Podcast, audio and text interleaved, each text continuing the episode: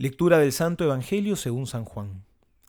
En aquel tiempo los judíos se pusieron a discutir entre sí y decían, ¿cómo puede éste darnos a comer su carne?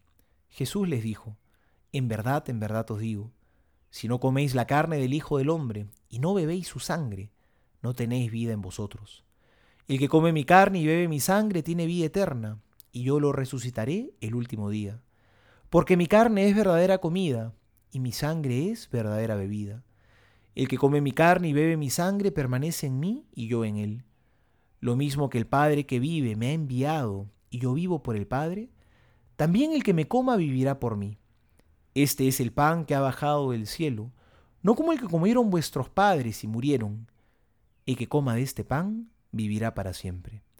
Esto lo dijo enseñando en la sinagoga en Cafarnaúm.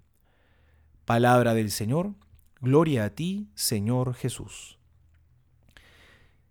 En el capítulo 6 del Evangelio según San Juan, encontramos el llamado discurso del pan de vida. Cristo nos habla en términos eucarísticos muy claros. Al principio sus oyentes entraban en conflicto con la identidad de Cristo. ¿Cómo dice éste que ha bajado del cielo? Ahora su conflicto es eucarístico. ¿Cómo puede darnos a comer su cuerpo y su sangre? Y es que el misterio de la Eucaristía está íntimamente unido al misterio de Cristo. El Señor quiere no solo que creamos en Él, sino que le creamos a Él, que creamos en sus palabras. En verdad, en verdad os digo, si no coméis la carne del Hijo del Hombre y no bebéis su sangre, no tenéis vida en vosotros.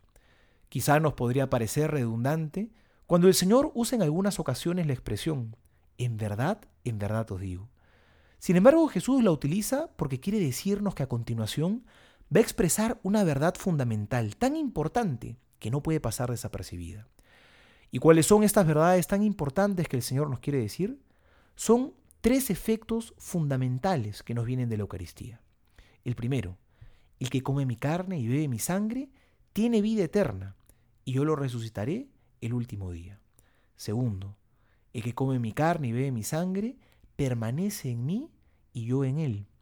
Y tercero, el que coma de este pan vivirá para siempre.